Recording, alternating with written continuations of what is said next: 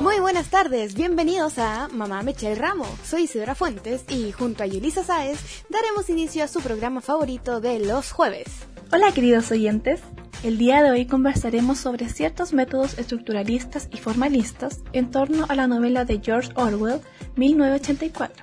Y para ello tenemos con nosotros a dos invitados muy especiales.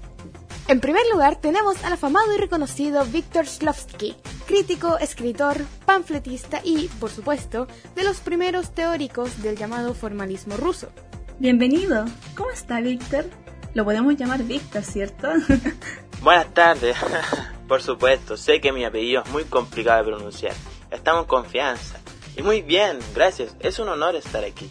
Y también se encuentra con nosotros Gerard Genet, escritor, crítico y teórico literario francés. Y bueno, también uno de los creadores de la narratología. Hola, hola, muy buenas a todos. Yulisa Isidora, muchas gracias por invitarme a su programa. Es un honor estar aquí con ustedes. Mm, sabemos que ambos han propuesto distintas metodologías de análisis, considerando distintos aspectos en la literatura. ¿Nos podrían explicar un poco acerca de esto? Víctor? Bueno, primero que nada, mi trabajo se basa en la forma en que el arte debe desautomatizar nuestra percepción del lenguaje y obligar a nuestras mentes a hacer un esfuerzo para reconstruir y formar una nueva unidad a partir de antecedentes que, en un inicio, parecen desunidos. Ah, comprendo. Pero, ¿a qué se refiere con desautomatizar?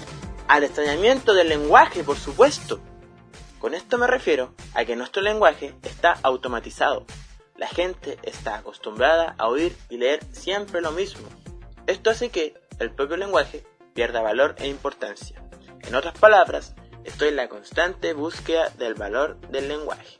Claro, eso hace mucho sentido.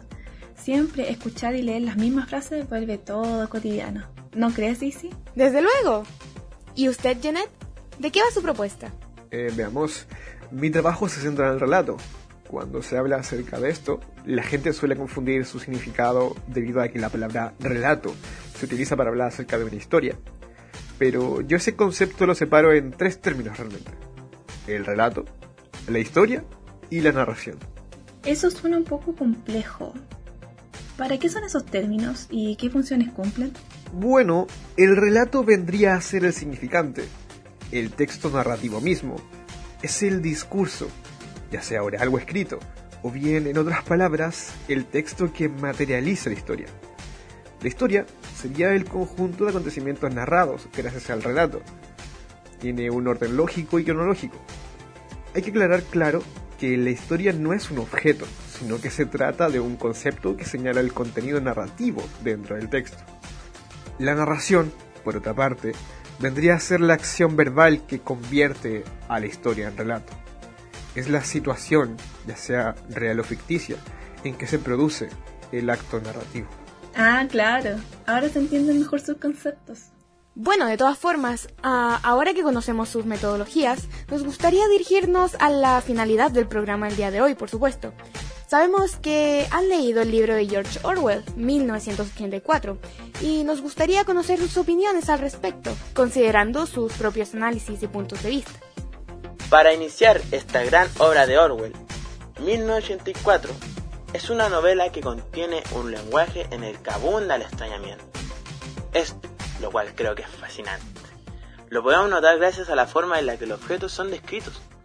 Estos se presentan a nosotros tal y como el personaje los ve en ese instante, sin deformarlos siquiera un poco. Este procedimiento consiste en una singularización, lo que trabaja básicamente describiendo al objeto como si fuese la primera vez que se ve, al igual que los acontecimientos. No olvidar. Todo es tratado como si llegara a nuestras vidas por primera vez. ¿Ustedes recuerdan ese párrafo que dice, el Ministerio de la Verdad, Miniver, en Leo Lengua, era inquietablemente distinto de los demás edificios? Era una gigante estructura piramidal de reluciente cemento blanco que se alzaba, una terraza tras otra, a más de 300 metros de altura. Pues bien, esto es un claro ejemplo de lo que acabo de explicar. Pero Víctor, tu análisis está incompleto. Omites en su totalidad el modo del relato. Y no tan solo eso, omites también el tiempo y el modo. Para mí el análisis del discurso narrativo es esencialmente el estudio de la narración entre el relato y la historia. El relato y la narración y entre la historia y la narración. No solamente centrarte en la forma. ¿Qué le falta a mi análisis según tú? Mira, para empezar, en la escena de la que hablas, por ejemplo, no mencionas al tipo de narrador. Luego de leer 1984, pude determinar el tipo de narrador que posee. Es, es un narrador con focalización cero, que se centra principalmente en el protagonista, pues el narrador comprende los pensamientos de Winston y está al tanto de estos. Y es más, no hablas de las anacronías, que muestra claramente cómo la historia y el relato se separan cuando Winston recuerda su pasado con su madre y hermana mientras se encuentra en su departamento. Además de todo esto... ¡Qué molesto! Esto que estamos analizando es solo un tropo poético que cumple la función de deformar la manera de nombrar. Así se convierten en un gran artificio. ¿De qué estás hablando? El formalismo no funciona. Tu análisis es muy limitado. Solo sirve para poemas. Caballeros. ¿Que el formalismo no funciona?